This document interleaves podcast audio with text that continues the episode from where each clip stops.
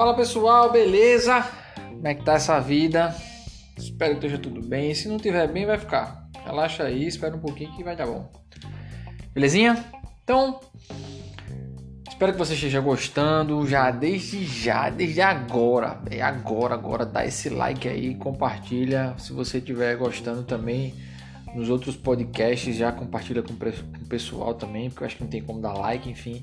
Dá like lá no nosso Instagram, deixa lá seu comentário e se você estiver ouvindo a gente pelo YouTube, também não deixa de dar like e também fazer seu comentário no nosso canal do YouTube. Beleza?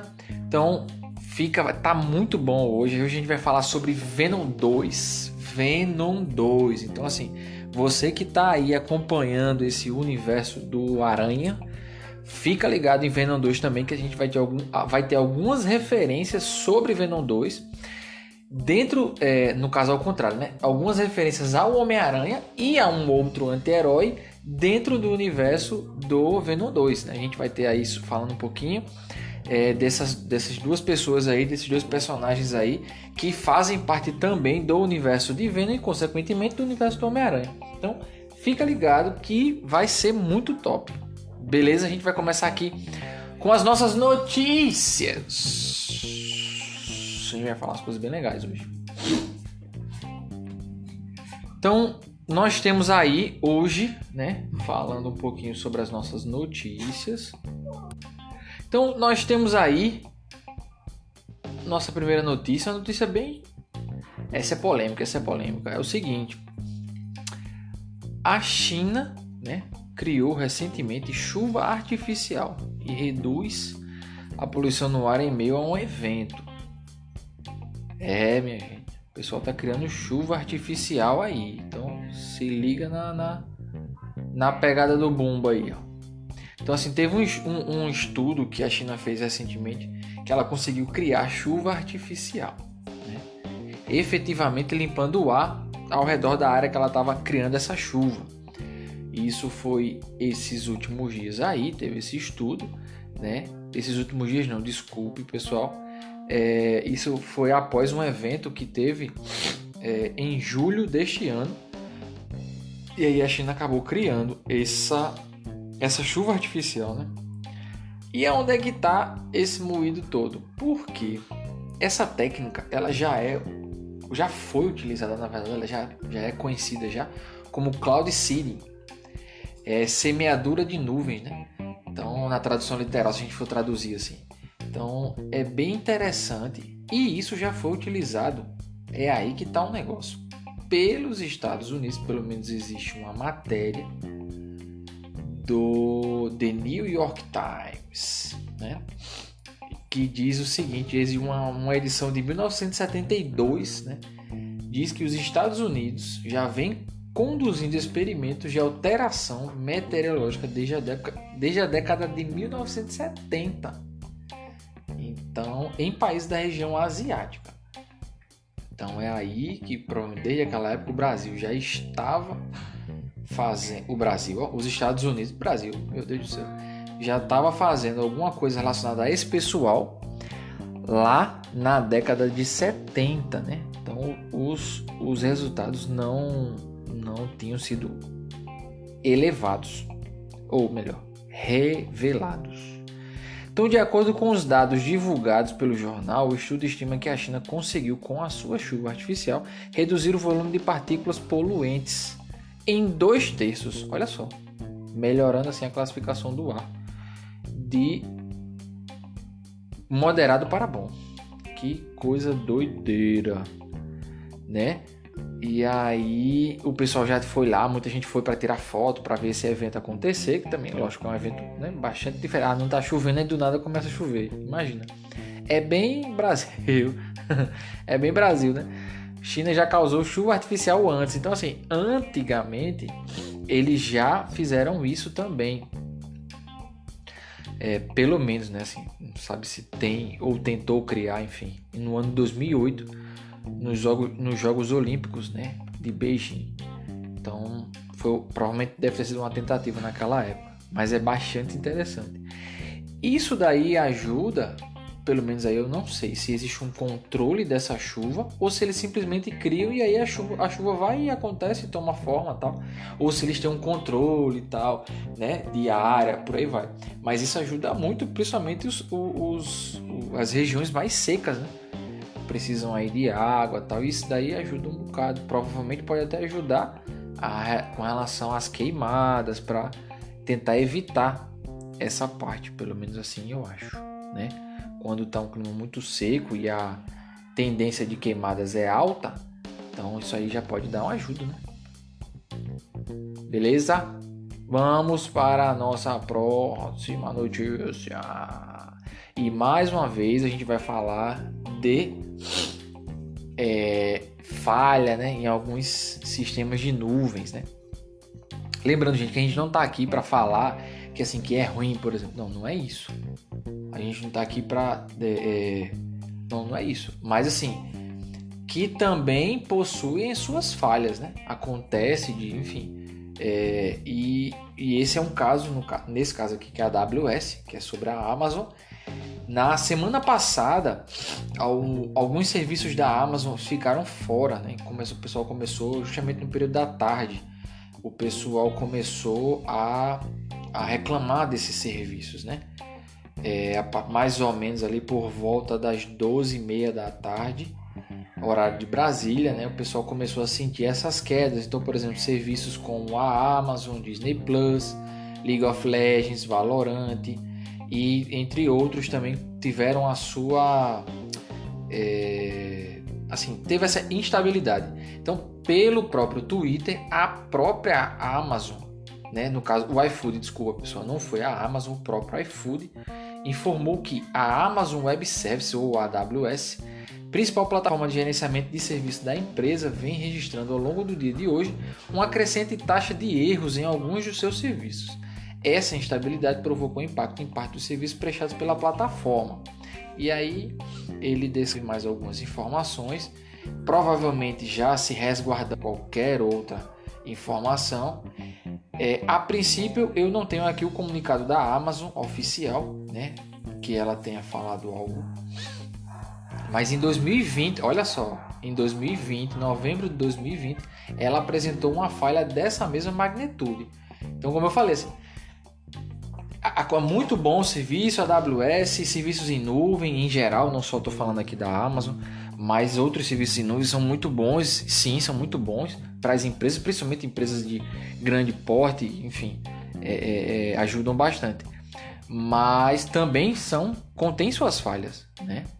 Então acho que só para ficar aí é, ter esse alerta para a gente, né? E falar na Amazon, puxando só um ponto aqui, provavelmente, provavelmente depois eu vou trazer aqui uma, uma notícia mais detalhada mas eu acho que é, aqui no governo do Brasil, né, esse ataque que a gente teve, não sei se pode dizer um ataque, né, mas enfim, o que aconteceu com os dados da saúde daqui no Brasil, provavelmente, talvez tenha alguma relação também com a AWS, mas isso aí eu vou estudar melhor e trazer para vocês depois para a gente não falar aquilo que a gente não sabe, né? Então falar o que é certo, beleza?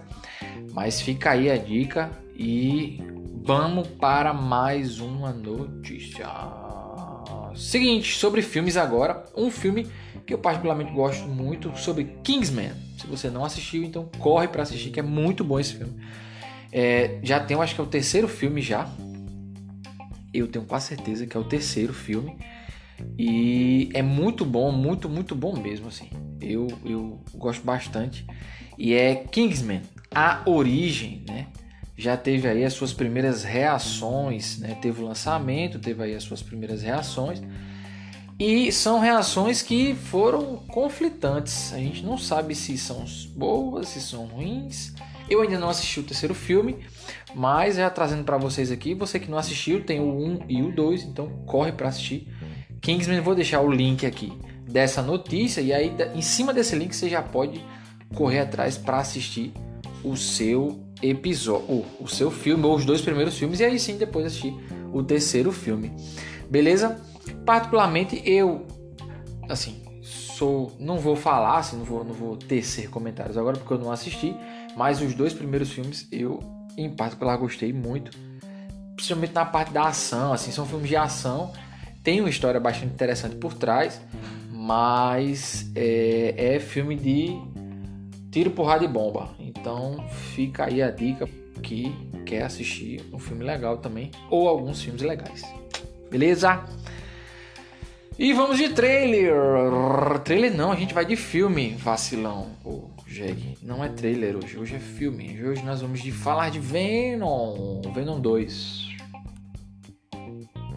Então é isso, galerinha. Nós vimos aqui falar de Venom, Venom 2. Gostei muito também, né? É... Assim, eu vou falar mais porque já faz um tempão que o filme já saiu e tal, então é, a gente vai estar tá falando dele aqui. Eu, particularmente, achei um pouco moroso, né? Um pouco assim, ficou meio chatinho. Teve uma parte, uma, uma sequência do filme lá, ficou um pouco forçada, assim, sei lá, enche, encheção de linguiça, vamos dizer assim. Não, não. Mas, no filme como geral, eu particularmente gostei muito. Muito mesmo, muito, muito, muito, muito bom. E falando um pouquinho de Venom 2, só para vocês entenderem, é a continuação de Venom 1, claro. Né? Então a gente vai ter ali é, a continuação. E ficou bastante divertido, né? Continuando, Ed Brock, que é o nosso jornalista, o cara que tem, que tem dentro dele, ele. É... Se você não assistiu, então corre para assistir o primeiro filme, que aí você vai entender melhor do que, que eu tô falando. Então, na, no primeiro filme a gente teve aquele início contando a história dele e tal, como é que ele surgiu, blá, blá, blá, beleza. Mas nesse segundo filme a gente já tem a continu, literalmente a continuidade, né? Então assim, ele já tem uma, uma vivência juntos, tal, dois, os dois juntos, então ele já tem essa vivência já convivendo ali um dentro do corpo do outro. e o que, que chama mais atenção é justamente o, o diálogo entre os dois, assim, porque vendo ele, ah, eu quero comer cérebro, eu quero comer cérebro e tal. Só que Ed Brock diz, não, você não vai comer cérebro, não pode fazer isso, é errado, não sei o quê. E aí tenta de alguma forma dar galinhas para ele, né, galinhas. E essa parte é muito interessante porque porque é, você vê assim como o Venom ele tenta se adequar ao mundo de Ed e vice-versa também. Então Ed tenta ajudar ele, ah, mas eu não quero porque galinha tem o cérebro muito pequeno. E eu já tô ficando tipo burro porque eu tô comendo cérebros pequenos, entendeu? Então é, é, bem interessante, gostei muito. A gente vai falar também, tem algumas referências que eu vou trazer aqui para vocês sobre, sobre algumas coisas que a gente viu no filme, justamente para ficar mais, mais interessante as nossas teorias aí. Seguindo aí, né, a gente vai falar porque o, o, filme é Venom, Tempo de Carnificina. Então, quem é Carnificina? Quem foi, né? Quem é Carnificina? Carnificina é o arqui-inimigo de Venom, né? O principal inimigo, vamos dizer assim. Eu gosto de dizer que é o principal porque algumas pessoas ah, falam do Homem-Aranha, mas enfim, eu não sei se é ou não, entendeu? É, é, eu particularmente assim acho que não, acho que seria mais carnificina mesmo, né? Que aí simbionte com aquela luta ali fica bem legal. Mas e, e mas ele é um vilão do Homem-Aranha sim, né? Isso aí a gente tem que deixar bem claro que ele é o, no universo do Homem-Aranha, Venom meio que acaba se tornando vilão. Acho que não em todos os episódios, assim, não em todos os arcos, mas em alguns sim. É, a gente tem aí, e voltando aqui para carnificina, carnificina ele nada mais é do que, vamos dizer assim, o filho do Venom, né? Resumindo assim, é um cara que é, ele saiu do, do, do do Venom, né? E é, depois que ele né, saiu, vamos dizer assim, eu vou explicar para vocês como é que aconteceu essa saída. É, ele acabou que entrou no corpo de uma outra pessoa, esse mini simbionte, mas eu vou explicar, ele entrou no corpo de uma outra pessoa e aí lá ele se desenvolveu e virou o carnificina, né, que é como o carnage, né, enfim, em inglês. E aí a gente vai ter essa conversa. O filme começa se passando ali com eles dois, tendo já essa relação bastante estruturada. Depois de um certo ponto, a gente vai ter é... Então ele vai ter aí, é, assim, o amadurecimento né, dessa relação. E aí, Ed, ele, como eu falei, ele é um jornalista, né? Depois do primeiro filme, ele meio que ganha uma certa reputação como jornalista também, por ter conseguido aí algumas matérias e tal. Então ficou um negócio bem, bem mais conhecido no, no mundo jornalístico ali. E o, o, o que nesse ponto o cara, né, que tá, que vai ser o nosso vilão Carnificina, ele pede para conversar com Ed Brock pra tipo assim ah, quero conversar, eu vou morrer. Ele, ele, ele tá, foi condenado à sentença de morte e tal, tá no corredor da morte, aquela coisa toda, e aí quer, tipo assim, ah, contar um pouco da história dele e tal. Lembrou muito, pelo menos na minha cabeça, lembrou muito a. É, lembrou muito, como eu posso dizer, Hannibal Lecter, né? Que é daquele filme Hannibal, e tem Dragão Vermelho, enfim, tem vários outros filmes também que vão retratar essa conversa de um, de um serial killer junto com é, ali um jornalista, no caso um investigador, né? Que no caso de, de, de Hannibal era o investigador. Então tem essa, essa ligação, pelo menos na minha cabeça eu, eu, trouxe muito a minha memória essa parte também. Que por sinal é um filme muito bom, se você não assistiu ainda. É, fica à vontade, tem vários filmes, né? então a gente tem Hannibal, tem Silêncio dos Inocentes, Hannibal A Origem do Mal, Dragão Vermelho também, e eu acho que ainda tem mais um, se eu não estiver enganado. Então, assim, só para vocês se ligarem que fica muito interessante essa, essa, esse diálogo, né, entre eles, assim, que, ah, eu quero dar a minha história e em contrapartida você, mas eu quero falar com uma pessoa tal. Só que nesse momento aí, eu quero falar com com Ed Brock, né, que é o jornalista do momento, vamos dizer assim. Então, só que é, nesse momento que ele tá lá falando com, com Carnificina, né, com o vilão, ele acontece um, um negócio interessante, dois negócios interessantes na verdade. O primeiro é o seguinte: é... no momento da conversa, assim, Ed chega um pouco, chega próximo assim da, da grade e tal, e aí eles meio que, que como eu posso dizer, não, eles não lutam, assim, não, não, é uma cena de luta, mas é, é, algo. Tem uma, uma discussão um pouco mais intensa, e aí que é, o vilão, né, ele acaba puxando o Ed para perto da grade, assim, e morde ele de alguma forma, eu acho. E uma gota de sangue, né, bate no cara lá. Eu acho que morde algum. Eu não tô lembrado, também não vou entrar em detalhes assim, mas acontece isso, essa gota de sangue, esse pequeno, né? esse pequeno, essa pequena gota de sangue aí, ele pega, passa a mão assim e coloca na boca. Pronto. Aí, meu amigo, o negócio vai acontecer justamente depois. né? É, e tem uma outra coisa também que eu achei muito interessante nessa parte, em que quando o Ed tá andando lá no corredor, só não sei se ele tá indo, se ele tá voltando depois da entrevista, ele vê uns símbolos nas paredes dessa. nas paredes da cela do cara lá.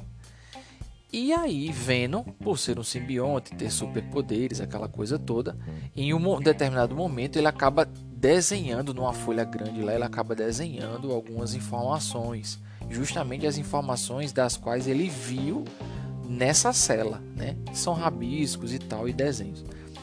Tem dois, duas coisas que chamam a atenção aí. A primeira é um rabisco que parece ser um morcego. E aí, se for isso, daqui a pouco eu vou falar. E um outro rabisco que parece ser teias de aranha. Aí nós temos esses dois rabiscos aí. E temos uma árvore no meio ali, tal, como se, como se tipo assim, tudo tivesse ligado, entendeu?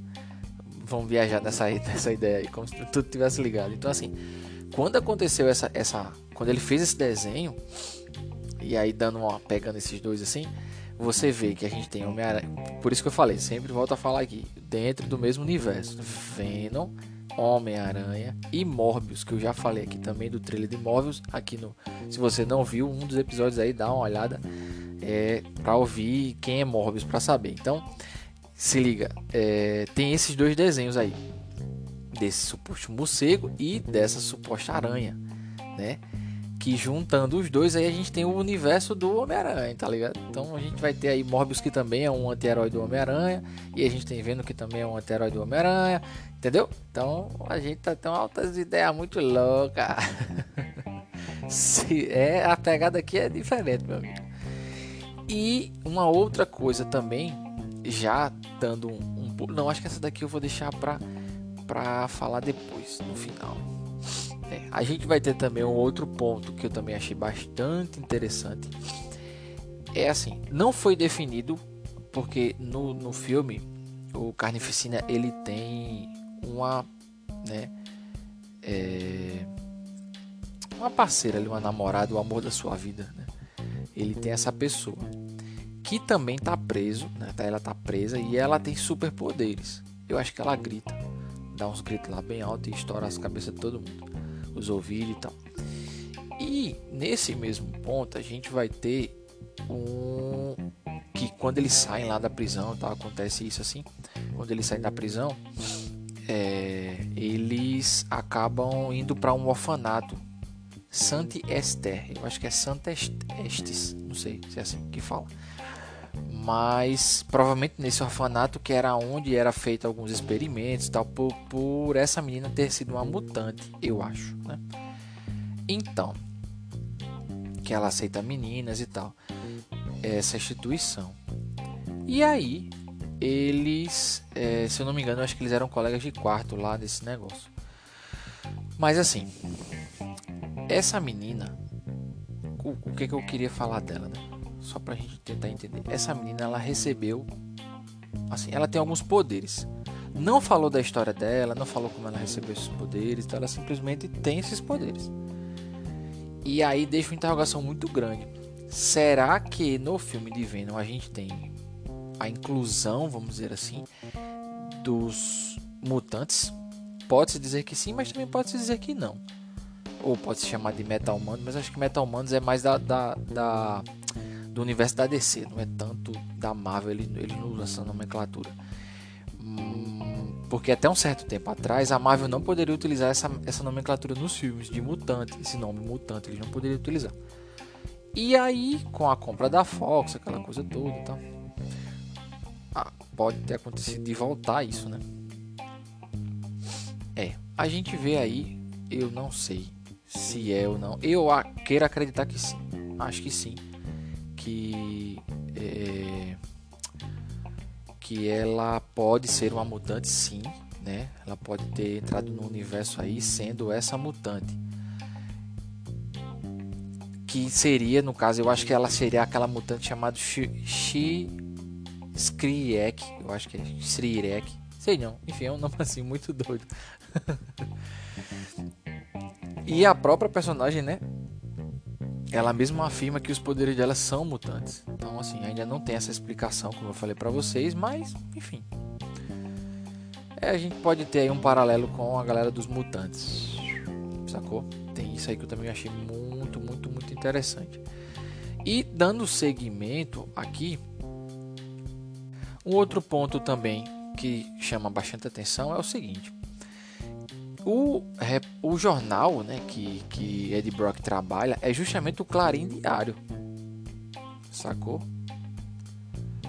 Que é o mesmo jornal em que Peter Parker também trabalha como freelancer, tá entendendo? Tirando aquelas fotos e tal pode ser uma ponte porque assim não, não mostra muito a vida de Ed Brock dentro do jornal, por exemplo, indo lá pro jornal, fazendo alguma matéria dentro do próprio jornal, entendeu? Editando alguma coisa, tal. não mostra. Provavelmente para não ter a ponte junto com Peter Parker, que também é como um freelancer, né, que é o nosso Homem-Aranha. Então, para ter esse freelancer aí. E aí imagina os dois juntos lá. Para não ter essa ponte agora, eu acho, eles vão, devem tratar isso de forma futura, provavelmente. Mas no filme do Venom tem sim é, algumas reportagens e denominadas pelo jornal Clarim Diário. Então, só para ficar ligeiro aí na, na, nas ideias, entendeu? Então, dando a continuidade aqui, é, vamos ver aqui qual, qual outra referência a gente tem. Um outro ponto também é o seguinte, que quando Cleitus, né, Kassadi, que é, é, o nosso carnificina, né, ele sai da prisão, né, que aí acontece Assim, como eu falei, a gente solta alguns spoilers aqui do filme e tal, conta algumas coisas, mas eu, lógico, eu não vou falar de tudo, porque senão vai perder a graça caso você não tenha assistido o filme ainda. Então, quando ele sai da prisão, da forma como ele sai da prisão, que é muito interessante, é, ele vai justamente em Ravencroft, que seria um manicômio, ou é, vamos dizer assim, não, não é bem um manicômio, mas eles tratam como Instituto Ravencroft, né? Que é justamente que trata de pessoas que têm poderes mutantes, que já foi apresentado nas HQs do Homem-Aranha em 1991. Então imagina a viagem que é isso aí. É uma espécie de assim, para você que gosta da DC, é uma espécie de asilo arca, né? Também tem os grandes vilões, os grandes criminosos, que são feitos os experimentos, né? O pessoal trata de experimento e tal. Que por sinal a mulher lá, ela tá presa numa câmara, tipo assim, anti-silêncio, acho. Sem vácuo. Ou com vácuo, não sei. Entendeu? É... E aí já foi também, por exemplo, administrado por ninguém menos do que Norman Osborn, o Duende Verde, do universo de Homem-Aranha. Então entenda que tá tudo interligado. Veja que tá tudo em torno aí, ó.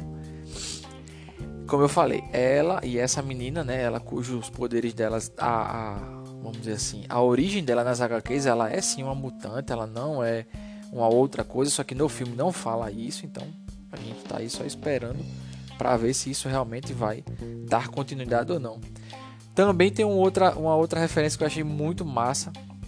A galera que gosta de Free Fire também aparece em um, um dos, das cenas lá, aparece na TV, né? O jogo Free Fire alguém tá jogando esse joguinho, eu acho que até vendo que tá jogando, então, enfim, aparece essa, essa referência aí, o pessoal que, que gosta.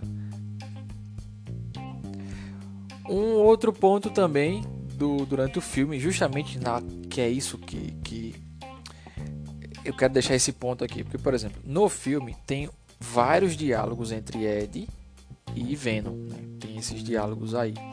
Em algumas partes, eu achei, pelo menos na minha humilde opinião, achei que ficou um pouco moroso, sabe assim, ficou um pouco chatinho e tal, é, em alguns momentos. Mas a gente pode tirar várias referências e várias coisas engraçadas desses momentos também.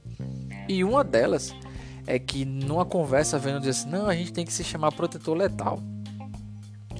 E o que é, que é protetor letal? é um HQ de 1993. Só que Eddie Brock não gosta desse nome. Porque ele acha muito brega, entendeu? Aí ele disse: Não, isso é muito feio. Só que assim, é uma autocrítica. Lembra também um pouquinho dos filmes de Deadpool. Que Deadpool, né? Ele também se autocritica, critica os editores e tal. É bem interessante também. Acho, essa parte eu achei bastante interessante, né? Um outro ponto também que a gente pode deixar que o um dos detetives né, que fazem parte lá, é, isso já chegando no finalzinho, vamos dizer assim, é, um dos detetives ele pode ser o novo vilão, pode ser o novo vilão, mas ninguém sabe sobre isso. Né? A gente pode deixar aí porque ele meio que tem uma raivinha ali de Eddie Brock e quem sabe ele pode né, virar aí o nosso próximo vilão. Porque, voltando um pouquinho aqui, lembra que eu falei que quando o sangue de Ed caiu, né? É, que aí o Carnificina foi lá, que ainda não era Carnificina, né? Que Carnificina seria o alter ego, né? Que seria o simbionte. É, ele pega e coloca lá na boca tal, e aí acaba recebendo o DNA de Venom, né? Então, oh, do simbionte, não de Venom, desculpa. Se tornando Carnificina depois. Isso abre uma ponte para um arco que teve nas HQs, né, chamado, não é bem chamado, mas vamos dizer assim, seria o a união dos simbiontes, né? Por quê? Porque assim, se você faz isso, você meio que acaba soltando pequenos pedacinhos de, de, de simbiontes por aí. E nisso você acaba dando essa abertura para esse arco.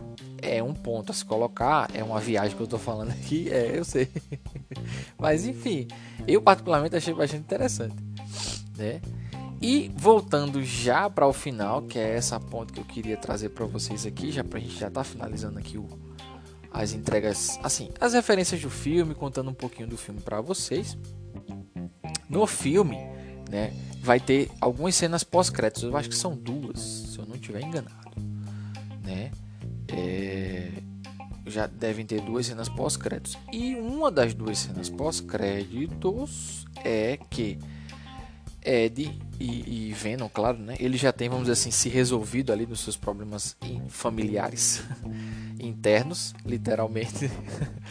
e eles estão, acho que estão de férias em algum lugar. Vem uma reportagem sobre o Homem-Aranha, justamente aquela cena pós-crédito do filme do Homem-Aranha, que é aquela que diz que o Homem-Aranha é um super vilão e tal. Opa, se você não assistiu o segundo filme do Homem-Aranha, então corre para assistir, que o terceiro já tá aí valendo salientar, né? Então, é, esse segundo filme do Homem-Aranha aparece numa reportagem no filme de Venom agora.